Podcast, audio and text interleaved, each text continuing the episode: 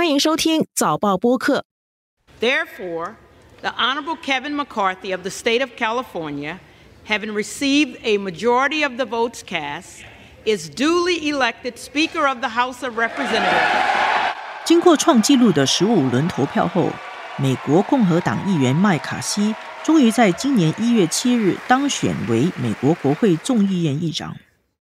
And now the hard work begins. 麦卡锡是资深政治人物，对中国大陆立场强硬，也是著名的有台派。他认为，美国国会应该采取行动遏制中国大陆，加强和台湾的联系，并且出售更多武器给台湾，以帮助台湾抵抗中国共产党。Congress must continue to act not only to deter communist China, but also to strengthen our ties with Taiwan. 去年七月，麦卡锡就曾经表示，如果当选议长，他会以议长的身份访问台湾。Now, let me be very clear supporting Taiwan is right, and it is in America's best interest. 如今，他的台湾行已是势在必行，而且很可能在今年四月进行。去年八月，麦卡锡的前任佩洛西访问了台湾，当时就引起北京强烈反弹，台海局势空前紧张。今年的台湾会上演一个黑色四月吗？大陆会如何反制？中美关系又会再生什么波澜？纵观天下，监测中国心跳。早报播客东谈西论，每周和你一起探讨国际热点话题。各位听众朋友们好，我是联合早报副总编辑韩永红。今天和我在线的是联合早报北京记者于泽远。泽远你好，你好，永红。去年八月，当时的美国众议院议长佩洛西访问台湾，在中美和台海两岸都引起轩然大波。结果现在才没有多久，佩洛西的继任者麦卡锡据传又是要去访问台湾了。他很可能会在今年四月十日就到台湾访问。四月十日那天也是台湾关系法生效的纪念日。现在都是媒体报道，麦卡锡那边也还没有证实。不过看起来这个越来越像是那么回事。尤其是四月九日也是美国的复活节假期，他们的众议院会休会一周，似乎好像这些条件都具备了。去年佩洛西访问台湾以后，中国人民解放军他就对台湾进行了连续几天的围岛军演，还发射了多枚东风系列导弹，其中有四枚导弹是直接越过台北市的上空。其实那个时候，新加坡飞台湾的航班有一天也是全都取消，因为就担心可能会有一些擦枪走火的事件。那这一次麦卡锡又要去访问台湾了，我们首先请教一下泽远。您预计这一次解放军会采取怎样的反制措施？我觉得可能这个反制措施啊，规模也还会更增强一点，包括这个继续发射导弹通过台湾上空，包括那个环岛军事演习，尤其是那个可能呢，它的战机，包括它的隐身战机歼二零，就是进入台湾的领海，包括它的军舰进入。十二海里。上一次佩洛西访台之后啊，中国大陆呢，它进行的主要军事上的主要反制，就是把这个围岛军演变成了一个常态，就是突破台海中线变成了一个常态。那如果麦卡锡再访问台湾的话，中国大陆会不会把越过中线，不仅是越过中线成为常态，把进入台海十二海里领海？和领空，而不仅仅是防空识别区。现在我们知道，中国大陆的战机经常飞到那个台湾的防空识别区。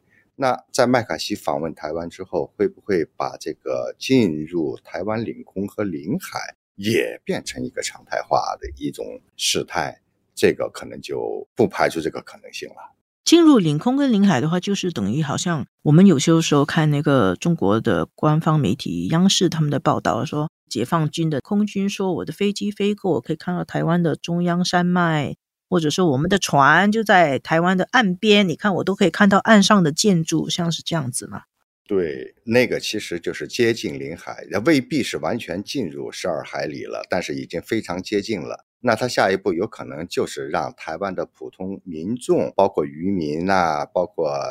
你在海边可能是散步游玩的人，你也能够看见。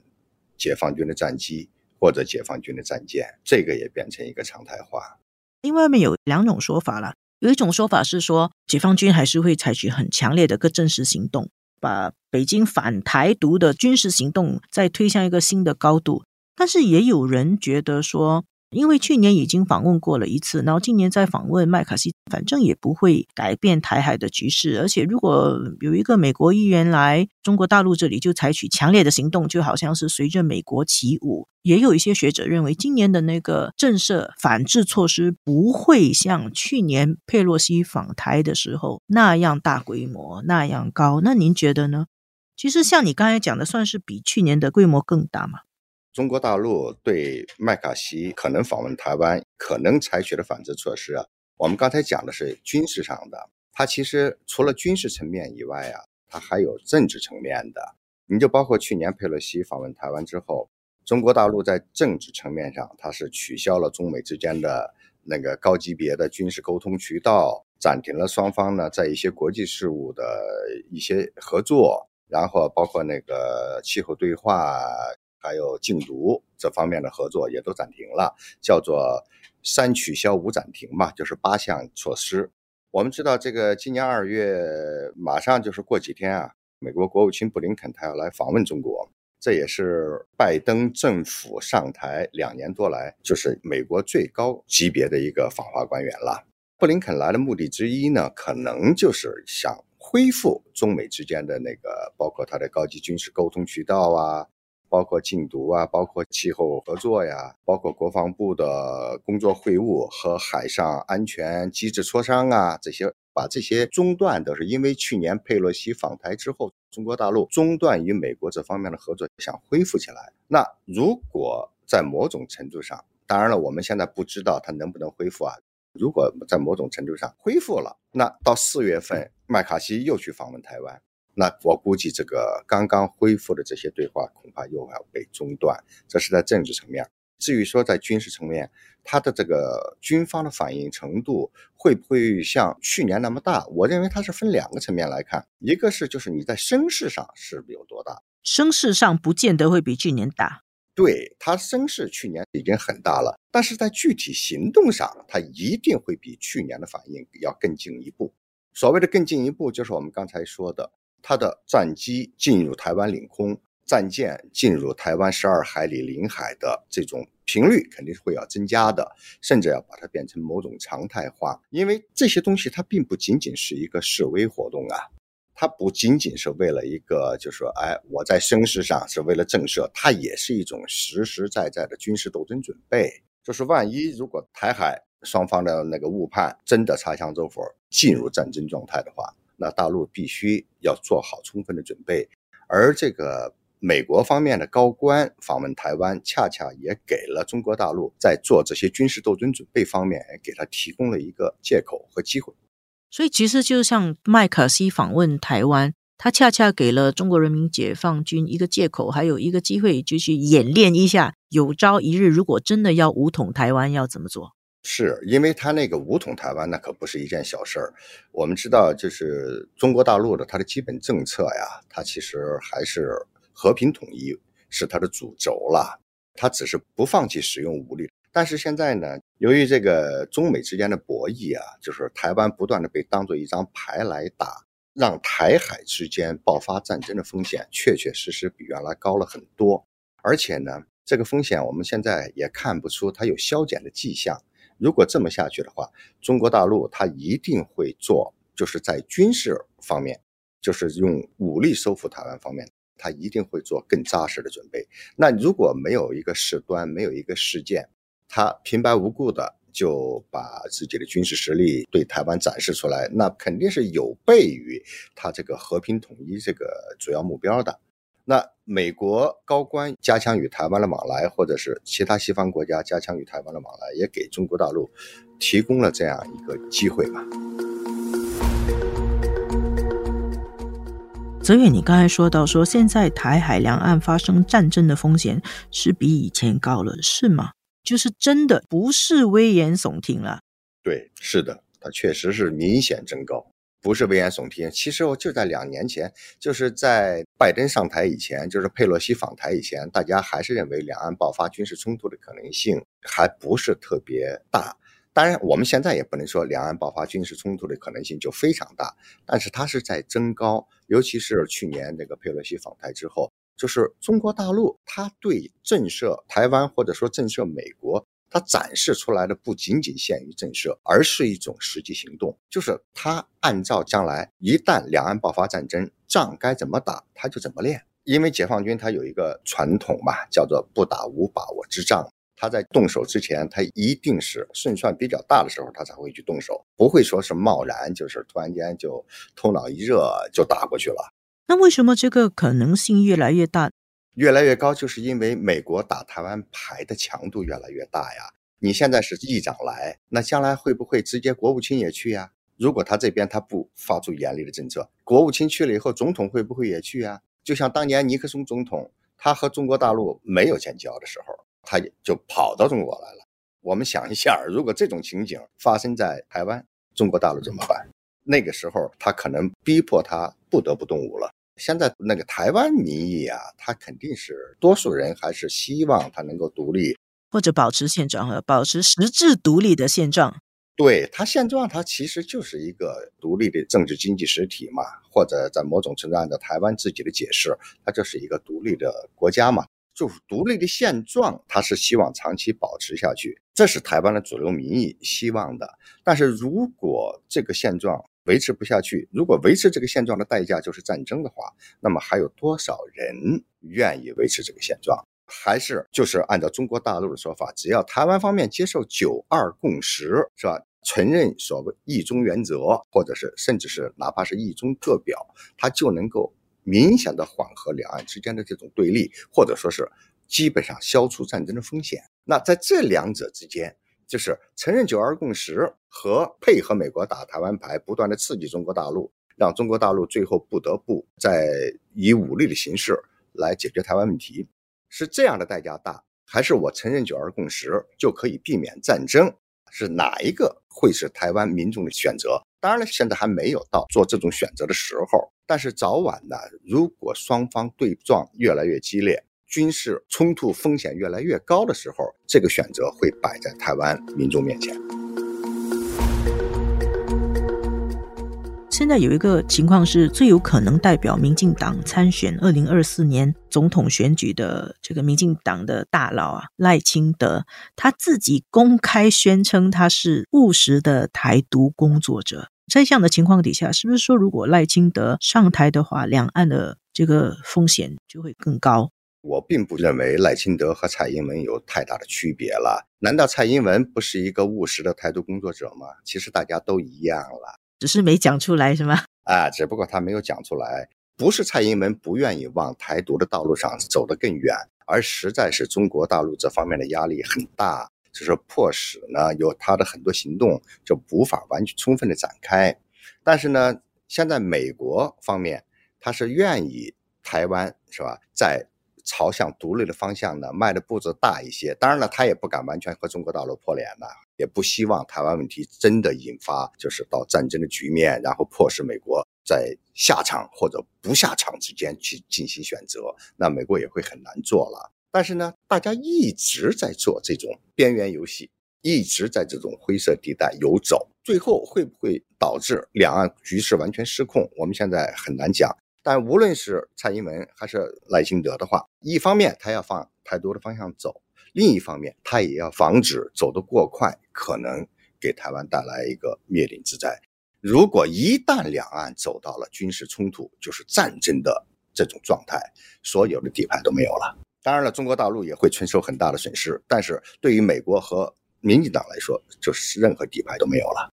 我补充一个点哦，其实，在台湾他们会。越来越分析蔡英文哦，有一点像是华独，反而有一点像那种国民党的路线，因为他是说中华民国和中华人民共和国互不隶属，他是不是说台湾他是中华民国？可是赖清德是台湾，几乎是台湾共和国的意思。但在本质上，对中国大陆来说，那叫一中一台和一个两个中国之间，这个是一中一台和两个中国都是他坚决反对的，在本质上都是台湾独立，都是中国大陆不能接受的，所以对中国大陆来说，区别并不是很大。我们说一下那个国民党啊，其实国民党二零二四年现在看起来是有比较大的机会可以夺回政权，尤其是去年十一月台湾的地方选举后，民进党是大败，而且现在还没有办法重整旗鼓的感觉。而且最近我看到有一个台湾方面有个消息，就是国民党的领导层二月要访问北京，他们还没有公布。然后在刚刚过去的星期天，北京他就宣布对六十三家台资的食品企业解禁。就是让这六十三家台资食品企业生产的食品可以进口大陆，包括有呃金门的高粱。然后就在大陆宣布的前一天，大陆的国台办主任宋涛他在厦门会见了国民党的前副主席洪秀柱。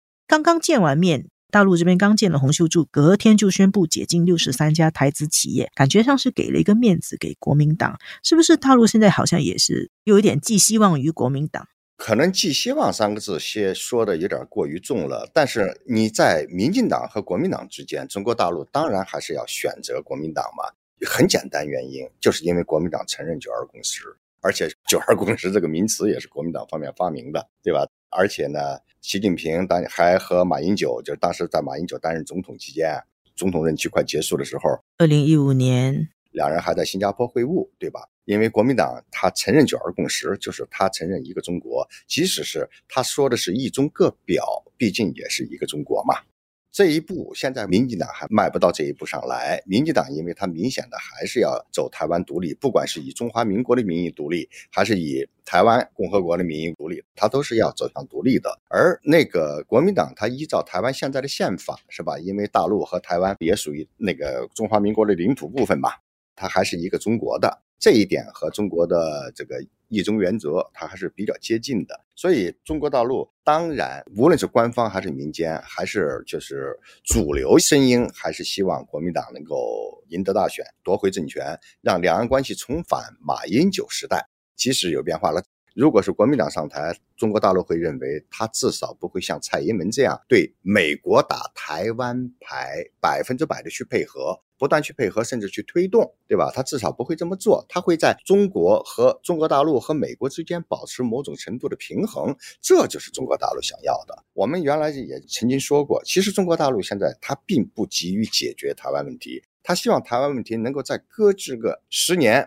甚至十五年，就是等到至少等到中国二零三五年基本实现现代化的这个目标达成之后，他才来去解决台湾问题，或者是达成的前后，甚至。到二零四九年，就是中共提出的第二个百年目标实现之后，他再来解决台湾问题。那个时候，他应该是水到渠成。现在中国大陆的舆论中啊，有很多所谓的极统派呀，但其实我不认为这是官方的主流意见了。美国一个将军刚刚表示，就是说是中国提前到二零二五年要用武力解决台湾问题，我对这个说法是保持高度怀疑，因为他没有必要去这么做。因为现在，如果一旦他在二零二五也好，二零二七年就是主动对台湾展开军事行动的话，那么就等于在某种程度上就要中断中国正常发展的进程。而这个正常发展的进程是通向二零三五年中国基本实现现代化这习近平定出的这样一个目标的。美国将军们，就是美国军方和情报界预测的，中国可能二零二七年那个对台发动军事行动。我相信更是一种，就是他在二零二七年甚至二零二五年之前做好这个准备。但做好准备和发动军事行动是两码事儿，因为发动行动，他必须得有一个非常正当的理由，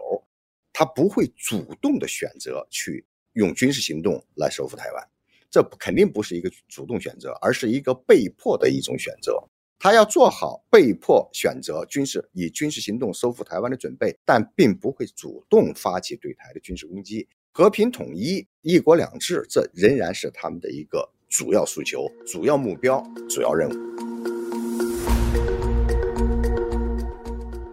泽远刚才说到中美了，其实我正想要问到中美，你预测这次新任的美国众议院议长又要去访问台湾，这个就会对中美关系再造成怎么样的冲击呢？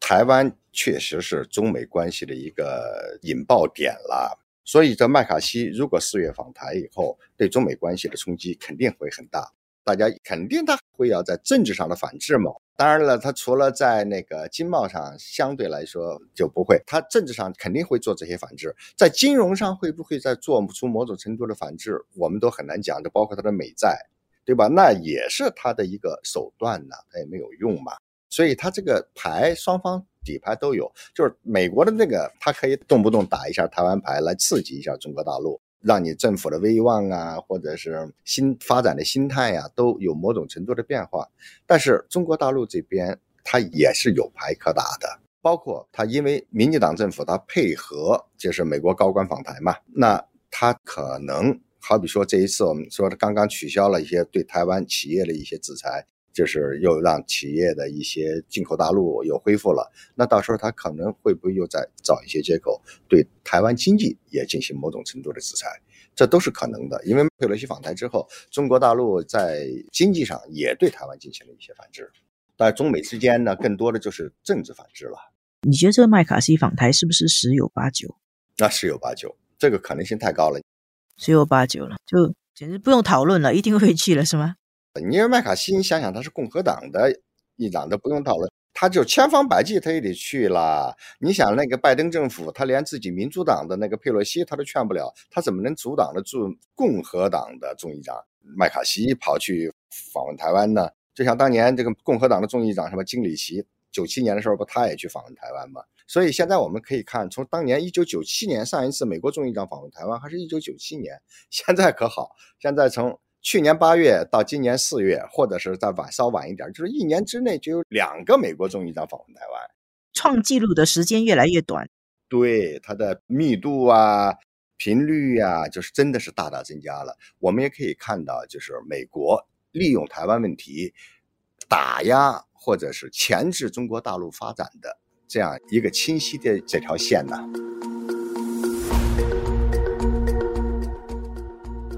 我们谈一下那个北京新的涉台工作班子啊，因为我们都知道，中国去年十月召开了中国共产党的第二十次全国代表大会，中共二十大以后，那个名单亮出来，大家其实都很确定，王沪宁将会出席全国政协主席，而且新一届的全国政协委员的名单也全部在一月中的时候公布了。在这个新的名单里面，看到统战部部长石泰峰、国台办主任宋涛都在全国政协委员的名单里面，所以很大的可能性啊，就是统战部长石泰峰会出任全国政协副主席，国台办主任宋涛也会出任全国政协副主席。这几个人啊，都是跟涉台工作有关系的。你会解读出什么呢？我们就说这个王沪宁作为中共政治局常委，他担任全国政协主席，接替汪洋，那这这是一个正常的操作。但是呢，统战部部长石泰峰他也是中共政治局委员，他现在既然出现在全国政协委员的名单中，那他就一定会担任全国政协的副主席，而且还要排名第一，因为他是政治局委员，你不可能把他排到别人后面去。那个国台办主任宋涛，他也变成了全国政协委员。大家都认为他会担任全国政协副主席，就是党和国家领导人。全国政协副主席是党和国家领导人序列的。宋涛要担任全国政协副主席呢，我们说他这个是等于是延续了夏宝龙，就是港澳办主任夏宝龙以全国政协副主席的身份，就是当时因为一九年那个修例事件之后，修例风波之后，是吧？香港问题变得非常尖锐。那就是中国高层这边呢，他就提升了处理香港问题的层级。那么现在同样，台湾问题呢，这些年也是因为美国打台湾牌越来越频繁，呃，那个力度也越来越大。那中国大陆也就做这个方面的应对。台湾事务在中国决策层的眼中，它也变得越来越重要。所以这个让国台办主任宋涛。来担任以全国政协的身份去兼任国台办主任呢，本身也是在抬高国台办的地位嘛，就是在中国的政治序列中，国台办的地位有所提升，那也就等于是在提升国台办的层级。日本媒体上周他有一个消息说，王沪宁接掌全国政协以后，他有一个任务是要为两岸统一奠定基础。他可能要去写一个一国两制的替代方案，因为王沪宁我们都知道他是中共的智库，他写了很多重要的中央的文件。那你觉得这可能性高吗？这个我们不敢肯定了，但我相信目前为止啊，中国大陆如果想和台湾进行和平统一，这个大目标是没有变的。那么和平统一之后，必然是一国两制。一国两制是一个顶层设计，就是这种叫法或者是这个框架，它是不可能变的。但是，一国两制具体是什么内容，那是大可以商榷。好比说，一国两制下，台湾的政治制度、经济制度、社会生活，包括那个社会组织形态，都不受任何影响，这是完全可以做到，这是完全它可以把它细化的。对一国两制的方案进行发展跟补充，对它可以发展和补充一国两制的一些具体方案。这个它当然了，一国两制你不可能说都是由中国大陆来制定。如果我们假设啊，如果和平统一的目标将来能够实现，那必然是双方协商、会谈、和谈以及签署一系列协议，包括两岸和平协议这一类的基础上。才有可能达成。那双方要经过多少轮谈判，多少具体事务的磋商，那可能就非常非常多了。所以，如果和平统一这个前景成立，一国两制的具体内容必须是两岸双方协商和谈的结果。那泽远，你总体上怎么评估二零二三年的两岸关系呢？二零二三年两岸关系啊，可能是因为有那个麦卡锡访台，可能会面临一些风波，甚至还有台湾，可能是他那个不是众议院不有一个中国特别委员会要跑到台湾去开听证会，这个可能性也有，那它都会带来一些风波。但是呢，二零二三年呢是中国走出这个三年疫情之后的第一年，现在啊，中国上下都是一门心思的在拼经济。准备搞经济恢复发展，从中国高层的角度去看，他肯定不愿意两岸关系呢出现大起大落，尤其是出现重大危机，是吧？来以免影响到中国或者中美关系啊，或者是中国经济发展呐，这正常的中国经济恢复啊等等。所以呢，从中国大陆这个角度讲，他在两岸问题上，他一定是采取守势的。那如果麦卡锡访台，他也会采取一些惩戒措施，而且呢，绅士呢，具体的措施的力度不会比去年佩洛西访问台湾以后那个反制的措施力度要不会轻，因为他要阻止美国把这个高官访台变成一个肆无忌惮的惯例，以至于将来包括国务卿甚至总统也跑去访问台湾。但是它这些反制也都还是一定是有限度的。它恢复经济增长是中国大陆二零二三年的首要任务，而且我们知道下个月中国要开两会，它这个两会呢要选出新一届的国务院啊、全国人大的领导班子。那新一届政府它要展示出他们的能力，能够包括确保中国经济保持正常增长速度，甚至或者较快增长速度的这种能力。那其他不，无论是来自中美关系的压力，还是来自两岸事务的压力，他们都会把它尽量的呢，能够不让它干扰到经济发展的这个大局。所以还是，所以还是比较乐观吧。就是换句话说，因为从美国和台湾的角度，他们也真的不愿意两岸真正的走向战争。那走向战争，就底牌就没有了。又到了我们今天的问答时间，我今天准备了一个小小的问题，请问泽远，今天我们的节目主题是美国新任的众议院议长，他很可能在今年四月就会访问台湾。你知道美国众议院议长麦卡锡他是哪一个州的众议员吗？哦，这个我还真的没有去研究嘞。得实事求是的说，我真的对麦卡锡不是特别了解，但是我知道他是一个一向对中国立场非常强硬的人物。答案是，他是加州的众议员，然后他全家都是民主党的，他是他们家第一个共和党人。嗯，而且还当上了议长。那我们今天的节目就到这里，谢谢泽远，谢谢各位听众。谢谢永红，谢谢听众。这一期的东谈西论由我韩永红和黄子琛制作，助导王文义，剪辑李怡倩。东谈西论每逢星期二更新，新报业媒体联合早报制作的播客，可在早报的 SG 以及各大播客平台收听。欢迎你点赞分享。